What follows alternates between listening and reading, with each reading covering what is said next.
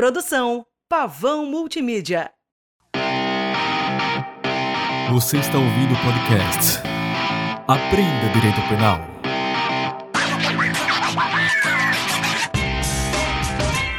Um bom dia, uma boa tarde e uma boa noite. No programa de hoje, no episódio de hoje, nós vamos falar sobre norma penal no tempo. Vamos lá.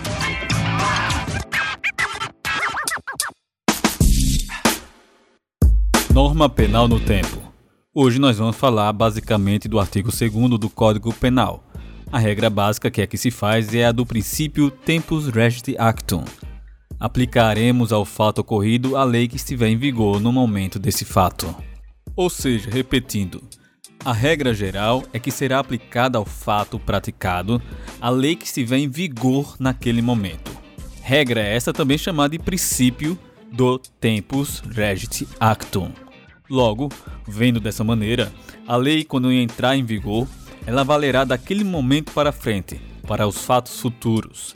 A lei não deve retroagir, assim, a regra é a irretroatividade da lei. Mas isso quer dizer que a lei penal não retroage? Por regra geral, ela não retroage. Mas a Constituição nos traz uma exceção. No direito penal, há uma exceção ao princípio do tempus regi actum. Segundo o artigo 5 da Constituição Federal, no seu inciso 40, a lei penal não retroagirá, salvo para beneficiar o réu. Ou seja, meus amigos, a regra continua sendo que a lei penal não retroage, porém a exceção será da lei penal benéfica, que beneficia o réu. Assim, a lei penal benéfica é dotada de extratividade, podendo retroagir agir para trás ou ultragir, agir para frente, agir antes ou depois da época de sua vigência. Entenderam? Vamos tentar criar um exemplo. Imagina que certa pessoa praticou certo fato que é criminalizado por uma lei X. Essa pessoa é processada criminalmente e durante o curso do processo, a lei X é revogada e entra em vigor no lugar dessa uma lei Y, mais benéfica para o réu dando, por exemplo, uma pena menor ao fato praticado antes da vigência dessa.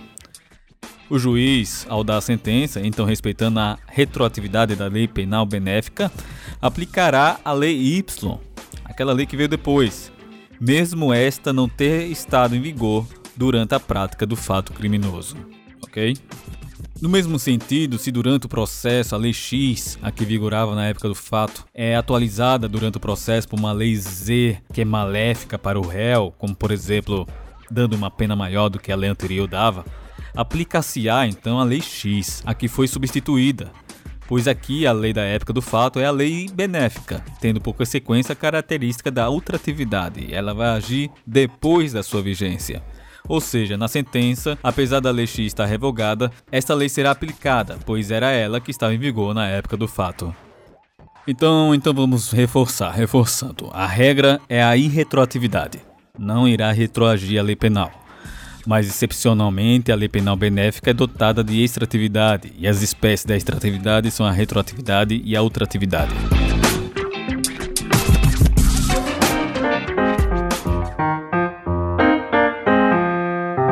Agora vamos para os conflitos da lei penal no tempo. Em primeiro ponto, temos a Novatio Legis Incriminadora, uma nova lei que cria uma infração penal. Ora, se essa nova lei está criando um novo crime, uma nova infração penal, ela nunca deverá retroagir para eventos anteriores da vigência dessa lei, pois trata-se afinal de uma lei prejudicial ao réu. Então, seguindo uma segunda situação de conflitos da lei penal, é a criação de uma lei penal mais grave, também chamada de Novatio Legis Impégios ou de Lex Gravio. Aqui o crime já existe, mas a nova lei altera um tipo penal deixando-a mais grave, como através da previsão de uma pena maior. Por, por exemplo, a Novatio Legis Impégios, por ser prejudicial, não irá retroagir, não podendo atingir fatos ocorridos antes de sua vigência. E em uma terceira situação de conflito da lei penal no tempo, seguindo essa mesma linha da Lex Gravio, é, temos o caso da Novatio Legis Imelius, ou Lex Mitchell. Na Novatio Legis Impégios, nós temos uma lei penal não benéfica. Aqui na Novatio Legis Imelius, nós temos uma nova lei benéfica, que de alguma maneira altera a infração penal de forma que diminua sua gravidade, como por exemplo, reduzindo a, a, o tempo de pena. Nesse caso, por peso do artigo 5 inciso 40 da Constituição Federal, a novatio legis in melius retroagirá, atingindo fatos acontecidos antes de sua vigência.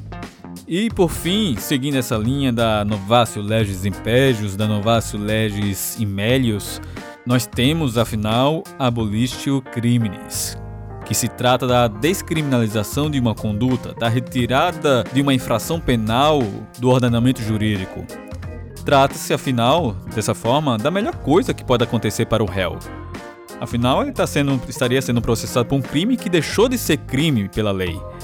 E por essa Abolir o crime ser benéfica, ela sempre retroagirá. A abolir o crime desapaga, então, todos os efeitos da sentença condenatória. Mas lembrando, ele apaga todos os efeitos penais da sentença condenatória.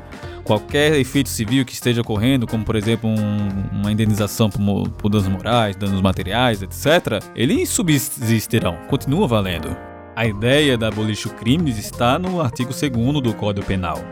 Aspas. Ninguém pode ser punido por fato que lei posterior deixa de considerar crime, cessando em virtude dela a execução e os efeitos penais da sentença condenatória. Fecha aspas. A lei, a lei posterior aqui, que deixa de considerar crime, se trata justamente da abolition crimes. E no parágrafo único do artigo 2 temos a novatio legis in melior, a lei posterior, que de qualquer modo favoreceu o agente, aplica-se aos fatos anteriores, ainda que decididos por sentença transitada em julgado. E logo, diante de tudo isso, temos o seguinte: atenção, atenção. Havendo conflito de leis penais no tempo, a solução será a aplicação da lei penal mais benéfica. Duas leis conflitindo, prevalecerá aquela que é mais benéfica.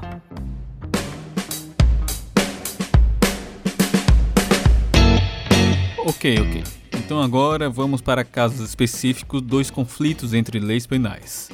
Por exemplo, vamos para a seguinte pergunta: É possível pegar duas leis penais e combiná-las em benefício do réu? Pegar duas leis conflitantes e pegar uma parte de uma que é benéfica e pegar uma parte de outra de outra lei que também é benéfica e juntá-las e usá-las? Isso se trata da lex tertia e a jurisprudência considera que não é possível combinar leis penais diferentes a bel prazer. Bem, temos por exemplo uma lei X que era vigente durante a prática do fato e uma lei Y posterior que veio a substituir a lei X. Entretanto, a lei X tem uma parte que é benéfica e a lei Y também tem uma parte que é benéfica. A pergunta que eu faço é se o pode juiz pegar somente as partes benéficas que interessam de cada uma dessas leis e aplicá-las em conjunto? Não. Jurisprudência diz que não, pois fazer isso o, já, o juiz estaria ele estaria criando praticamente uma nova lei, uma nova lei que não foi vontade do legislador fazer.